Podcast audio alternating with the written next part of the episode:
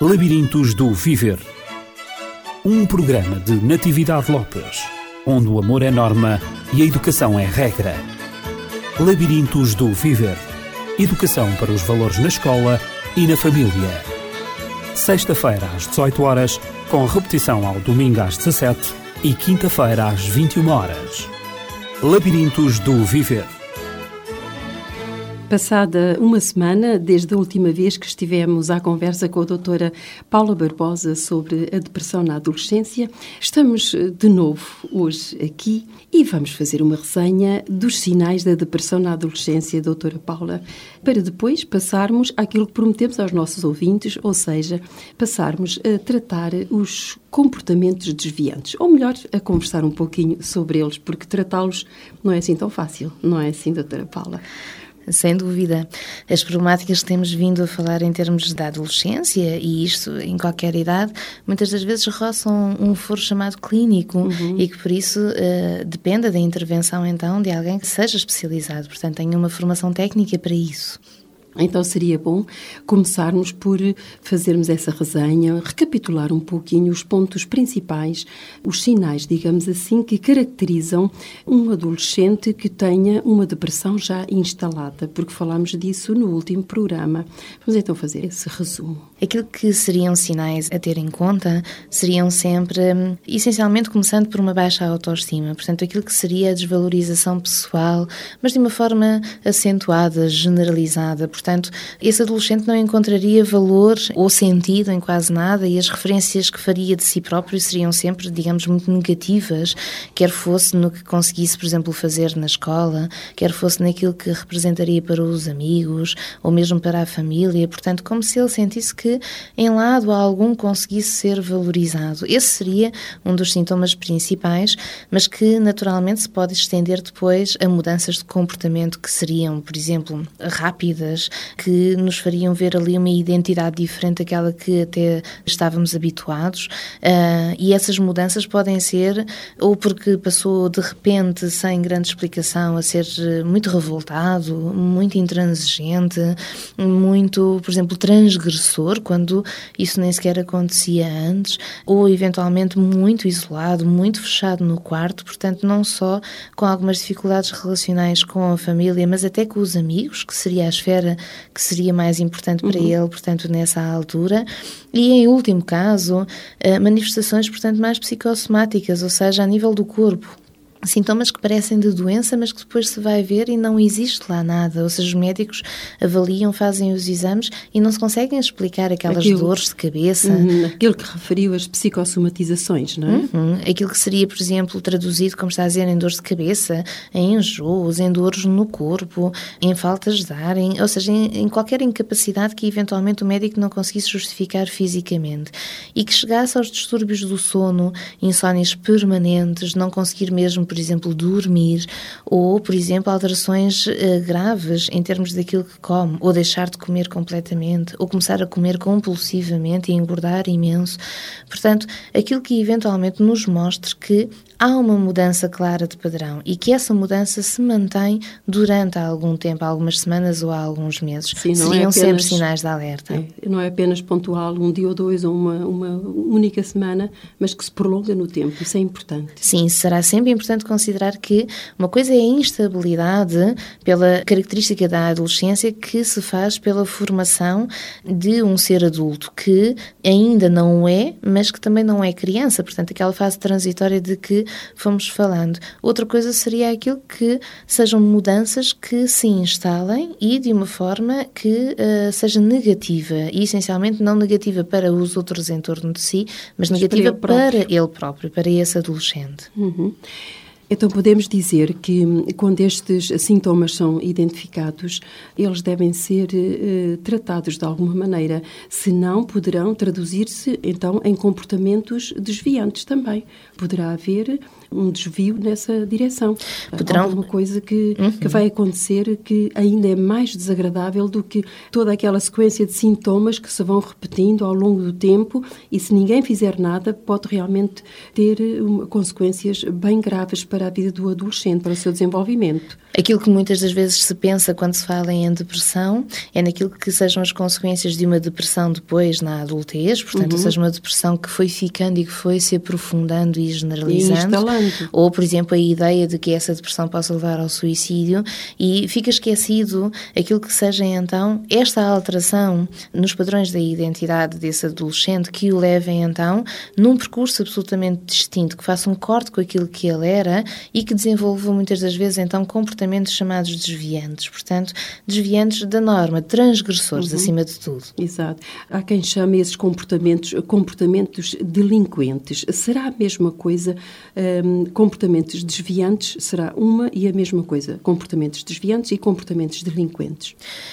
A expressão comportamentos desviantes é uma expressão que hoje em dia se tende a utilizar mais porque considera-se mais ajustada, porque quando nós estamos a falar de comportamentos desviantes, estamos a falar de algo que vai de uma maneira transgressora face às normas às da normas sociedade. sociais. Exatamente. Ou seja, que de certa forma naquilo que seja a relação entre o próprio, e vamos colocar aqui neste caso o exemplo do adolescente, porque nem só os adolescentes são transgressores, mas o adolescente é transgressor e portanto ele está a promover ali algo que tem um efeito negativo nos outros em torno de si e que quebra com uma convenção, uma norma qualquer que, digamos, à partida estaria ao serviço do respeito e da proteção de todos, dele inclusivamente.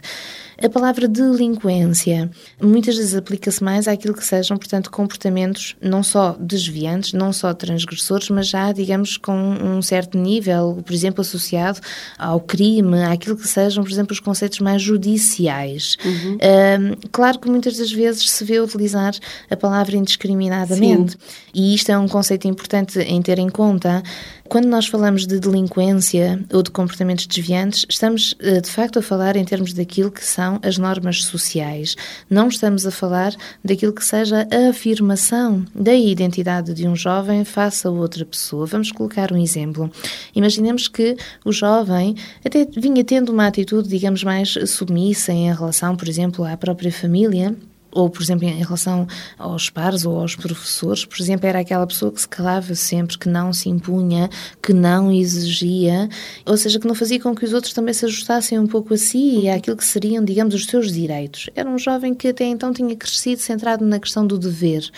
E na adolescência ele começa, por exemplo, a encontrar esta noção de que também tem direitos. E, e a questionar-se. Uhum, e, portanto, a procurar um pouco este equilíbrio entre aquilo que seja o ajustamento dos outros a si e o ajustamento dele aos outros. Aquilo que ele pensa por si próprio. Exatamente. E então, isto seria, por exemplo, um movimento saudável. O que acontece é que, por vezes, aplica-se a palavra delinquência ou desviante àquilo que seja esta tentativa de afirmação, apenas porque vai, digamos, contra aquilo que sejam a norma geral os, ou eh, eventualmente os desejos dos outros, portanto, que o rodeiam. Uhum. Vamos separar as coisas desta forma.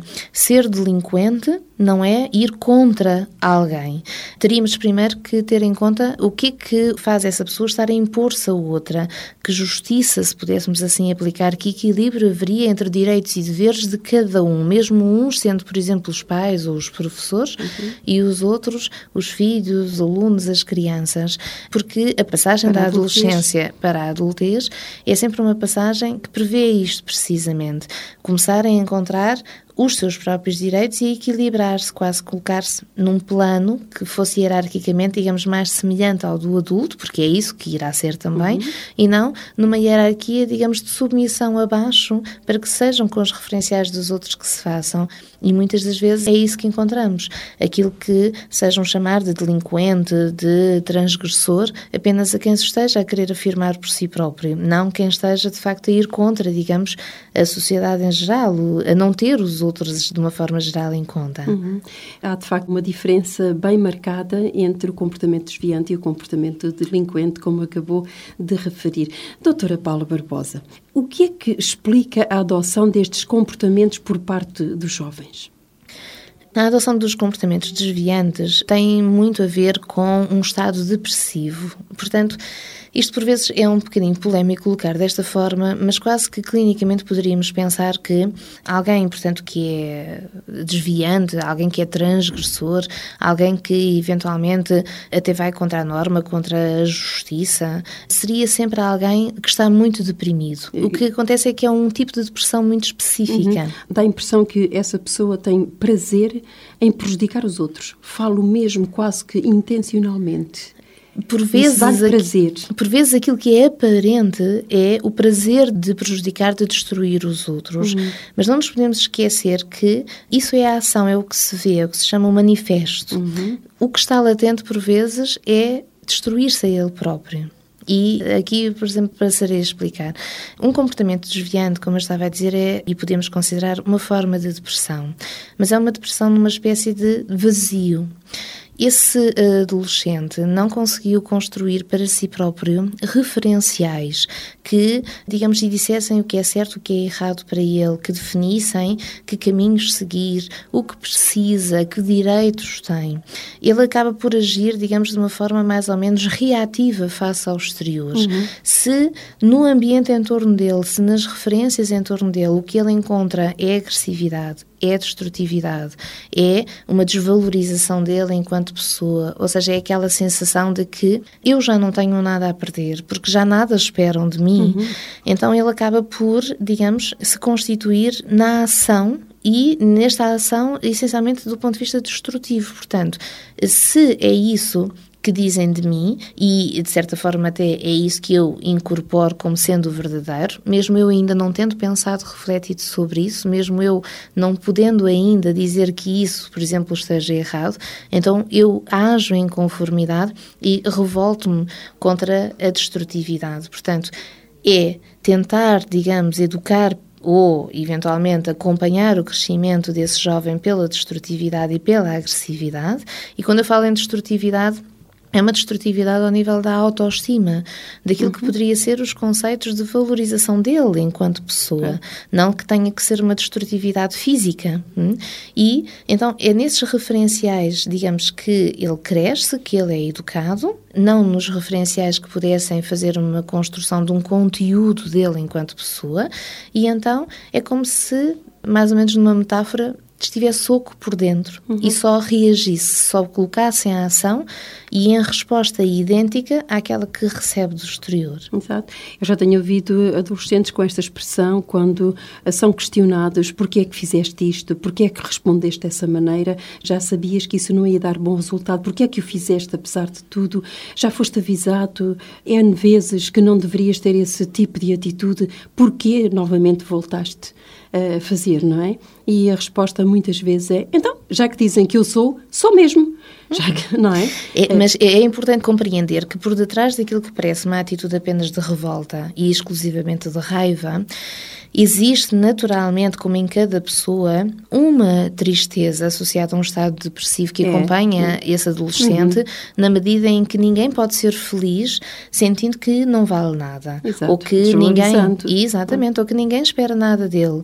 O que acontece, uh, e vamos tendo alguns exemplos mesmo, muitas das vezes, uh, no consultório, é de que o comportamento, por vezes desviante, chega a levar, por exemplo, a consequências judiciais, chega a levar, por exemplo, a passar, vamos imaginar, uma noite na prisão por qualquer razão, uma noite detido ou ser presente ao juiz por qualquer uhum. razão.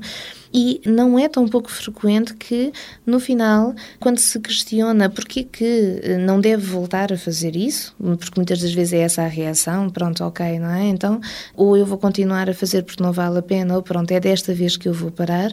Mas mesmo que eventualmente a reação seja esta, se perguntarmos a esse adolescente, mas vais parar porquê? A resposta quase invariavelmente, vou parar porque os meus pais não querem que eu faça.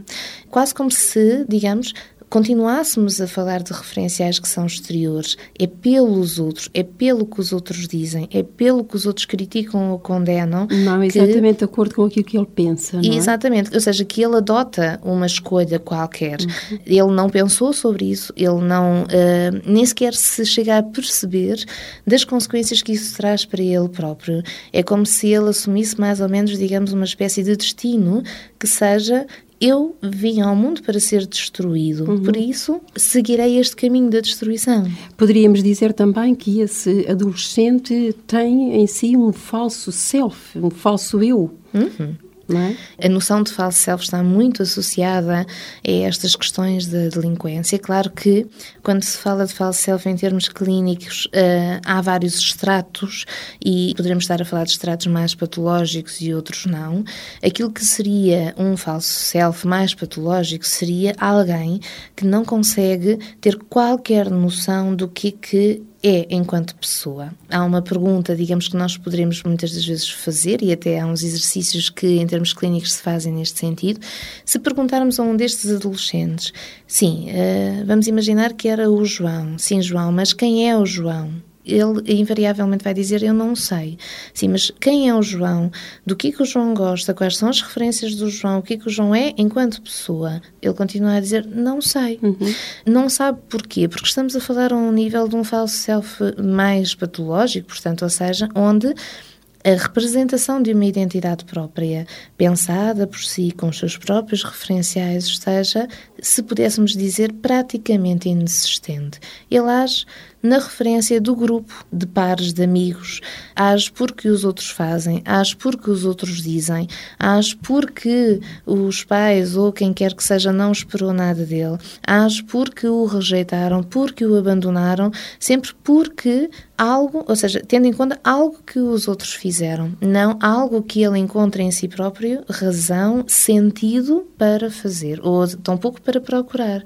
É quase como se não conseguisse encontrar, digamos, uma definição das suas próprias necessidades, aquilo que ele necessita enquanto ser humano, enquanto pessoa para se poder satisfazer e para se poder valorizar. Uhum. Essas necessidades estão ausentes, há um vazio interior, daí se chamar a depressão no vazio, e, portanto, ele age segundo necessidades dos outros, mesmo que eventualmente o resultado seja negativo para ele. Uhum.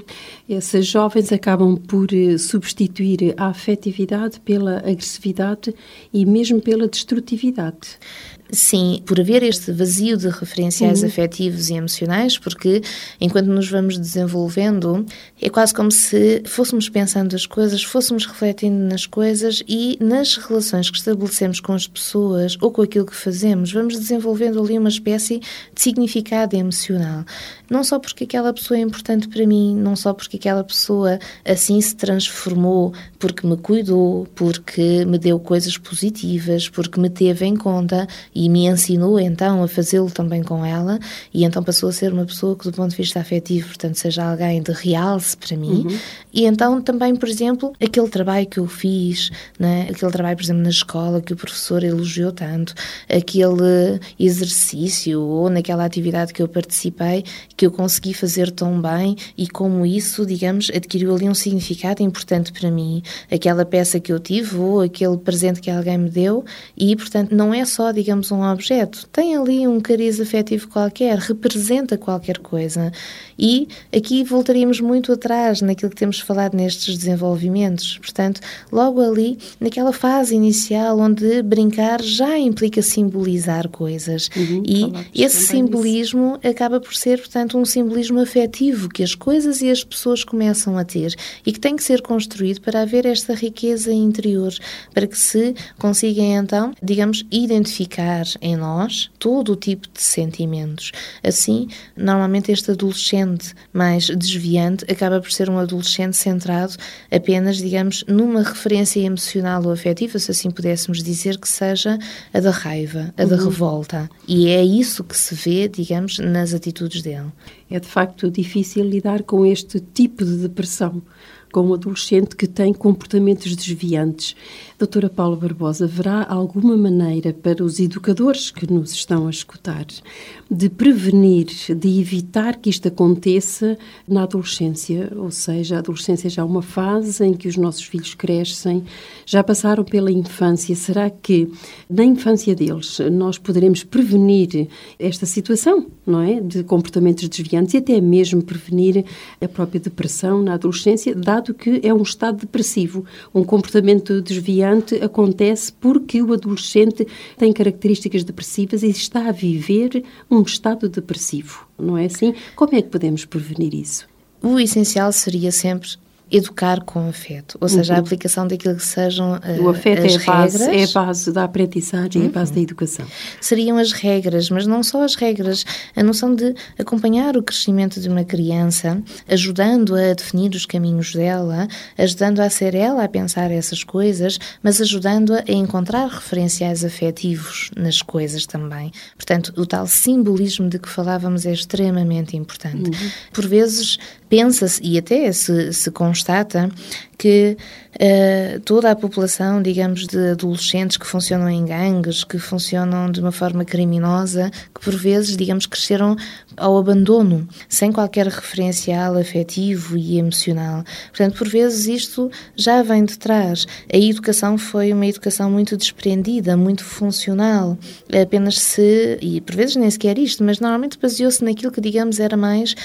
Um, o cumprimento das necessidades básicas, portanto, eles terem onde comer, onde dormir, mas depois tudo o resto não ser de tudo acompanhado.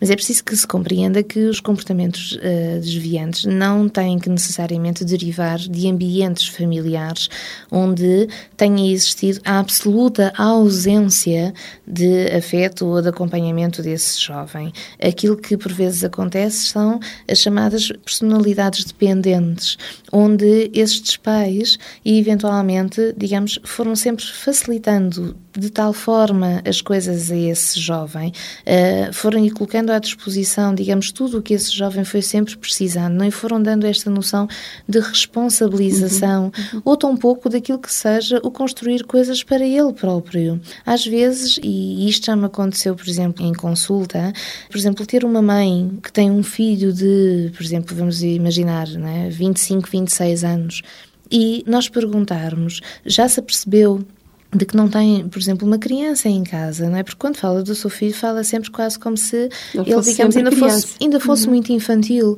porque ele não trabalha, ou se trabalha, pronto, trabalha para si e, nesse sentido, portanto, tem uma certa liberdade. Ele acorda às horas que quer, ele passa o dia no computador, ou passa as noites, por exemplo, acordado.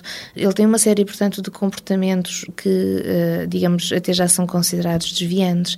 Ele não estuda, ele não namora ele não tem um projeto de vida, ou seja, ele não ambiciona nada, ele vai deixando os dias passar. Portanto, naturalmente, esta mãe queixa-se, está angustiada eh, pela forma como, por exemplo, este filho, não é? eventualmente não, está, não toma iniciativa, não, não reage perante uhum. a vida.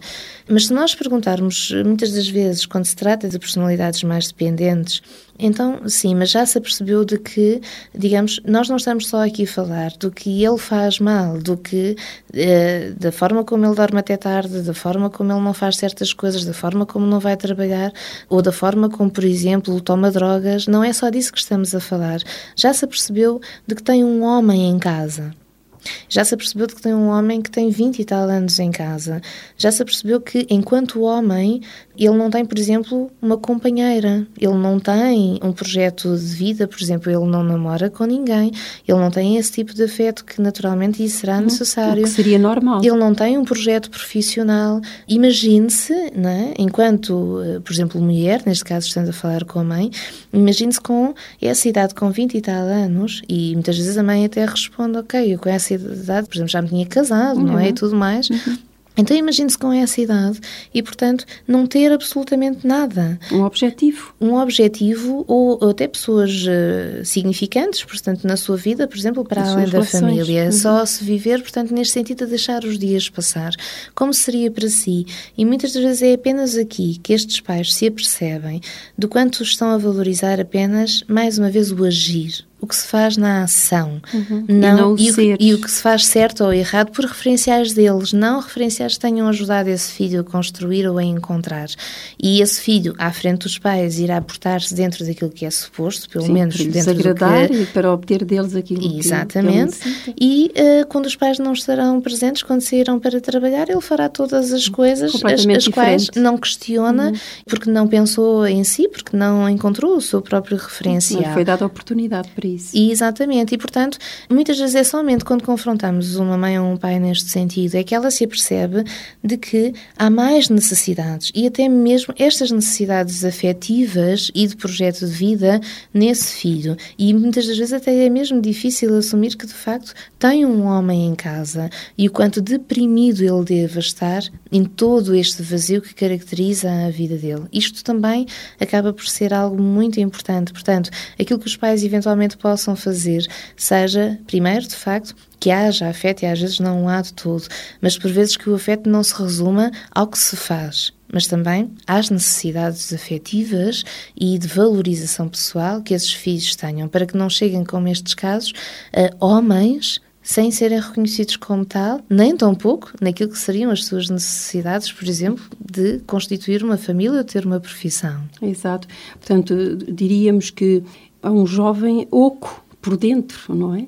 Porque Sim. não tem referências, não pensa, eh, não tem objetivos, não pensa no que vai ser, não pensa no futuro, pensa muito pouco no presente, age em função dos outros e não em função de si próprio. Sim, é. age nos referenciais dos outros, do que vem de fora e, como estamos a dizer, centra-se no agir, Uhum. não no sentir ou no pensar. É. Portanto, daí a diferença entre o ter e o ser, entre o fazer e o ser também, tudo isso está relacionado. Então, estamos aqui perante um jovem também com um falso self, ou seja, não construiu, digamos, o substrato da sua própria identidade, não é? Que o leva Sim. a ter uma personalidade própria também, uhum, uhum. ou seja, também um jovem com uma ausência de ética. Sim, a ética e a moral são conceitos por vezes uhum. confundidos uhum. E, e, até invariavelmente utiliza-se a palavra muitas das vezes quase como se fosse a mesma, uhum. o que não é a verdade. A construção de um conceito ético tem a ver com esta construção de um self verdadeiro, ou seja, de um referencial que venha de si próprio, de dentro. Claro que na educação, no contacto com os outros, uma criança pequena começa por entrar em contacto com aquilo que vem de fora, que os outros estabelecem uhum. como correto. Enquanto jovem, ele está a aproximar-se e cada vez mais daquilo que são os referenciais da sociedade. O e, portanto, que vê nos outros, não é? Exato. Mais uma vez, o que vê nos outros, o que está fora. E começa, por exemplo, na comparação com as pessoas da mesma idade, para depois chegar a referenciais mais, por exemplo, de construção social e de harmonia social mas são sempre referenciais que, digamos, começaram logo desde muito cedo a serem apresentados por outras pessoas ou porque estão convencionados assim e que são referenciais que ele tem que aprender, digamos, a pensar, a refletir, a compreender, não só a decorar, como nas matérias na escola, mas a interiorizar. E exatamente, a interiorizar e a integrar, uhum. porque a integração é a que faz com que se possa uhum. falar de uma ética própria, porque então seria seria a adoção de certos comportamentos, não porque os outros assim o disseram, não porque era suposto naquele momento, e é daqui que vem por exemplo, o conceito do falso moralismo. Uhum. Porquê? Porque é uma moral, e a moral é o que vem de fora, aquilo que está instituído, o que os outros dizem, e, portanto, essa moral acabaria por ser considerada falsa. Porquê? Porque a referência é em torno daquilo que vem de fora, mas é falsa porque não tem uma correspondência ética. Correspondência ética era, ok, isto é o que está instituído, isto é o que a maior parte das pessoas dizem, isto é, por exemplo, aquilo que os meus pais me aconselham, mas eu já pensei sobre isso, eu já integrei isso, isso já me fez sentido. E então, nesse sentido, eu também o faço porque eu me identifico com uhum. isso. E então passa a ser aquilo que era uma moral, passa a ser então a minha ética pessoal. Uhum. E nessa construção da ética, um dos conceitos mais importantes passa sempre por isto: aquilo que seja o ter o outro em conta, uma espécie de descoberta do outro e das necessidades do outro, porque enquanto crescemos estamos tão presos àquilo que são as nossas necessidades próprias, uma fase mais egocêntrica, que temos que ter ajuda de quem nos educa para termos também em conta depois as nossas necessidades e as dos outros, não umas ou outras, mas todas elas e então chegarmos àquele equilíbrio, como falava há pouco, entre aquilo que são deveres, mas também aquilo que são direitos. Exato. Doutora Paula Barbosa, seria muito interessante continuarmos a falar sobre estes temas tão importantes no desenvolvimento dos nossos adolescentes e que tanto têm ajudado os pais, que nos têm enviado mensagens e nós agradecemos as mensagens que temos recebido. É um estímulo para continuarmos a discorrer, a conversar, a colocar os nossos problemas, a nos questionarmos e a tentarmos, de alguma maneira, ajudar aqueles que têm mais dificuldades na orientação dos seus filhos em qualquer idade. E é para isso que este programa está aqui, o Labirintos do Viver. É para, de alguma maneira, sairmos do labirinto da vida, encontrarmos uma saída. Esse é o nosso objetivo. Doutora Paula, temos mesmo que ficar por aqui hoje. Eu gostaria muito que nos falasse quanto à problemática da sexualidade na adolescência, porque estes dois pontos, quer a ética, quer a moral, depois vão repercutir-se, digamos assim, na vivência e na problemática da sexualidade na adolescência. É um aspecto também muito importante. Se a depressão foi importante falar nela, a sexualidade do adolescente é igualmente importante para um desenvolvimento harmonioso da personalidade humana e da personalidade dos nossos adolescentes para chegarem a uma adultez saudável. Assim, doutora Paula, nós vamos despedir-nos, vai dar as suas referências, os seus contactos e nós daremos os nossos a posteriori. Se nos quiserem contactar, poderão fazê-lo através do 93 845 1944 ou através do e-mail dialógicos.lda.dialógicos.pt. Quanto a nós, RCS, pois já sabe que nos pode contactar para este programa através do telefone 219 106 310. E desejamos assim uma ótima semana para todos, para si, doutora Paula. Obrigada pela igualmente. sua colaboração e também para si que está do outro lado a escutar-nos. Labirintos do Viver. Um programa de Natividade Lopes, onde o amor é norma e a educação é regra. Labirintos do Viver. Educação para os valores na escola e na família. Sexta-feira às 18 horas, com repetição ao domingo às 17 e quinta-feira às 21 horas. Labirintos do Viver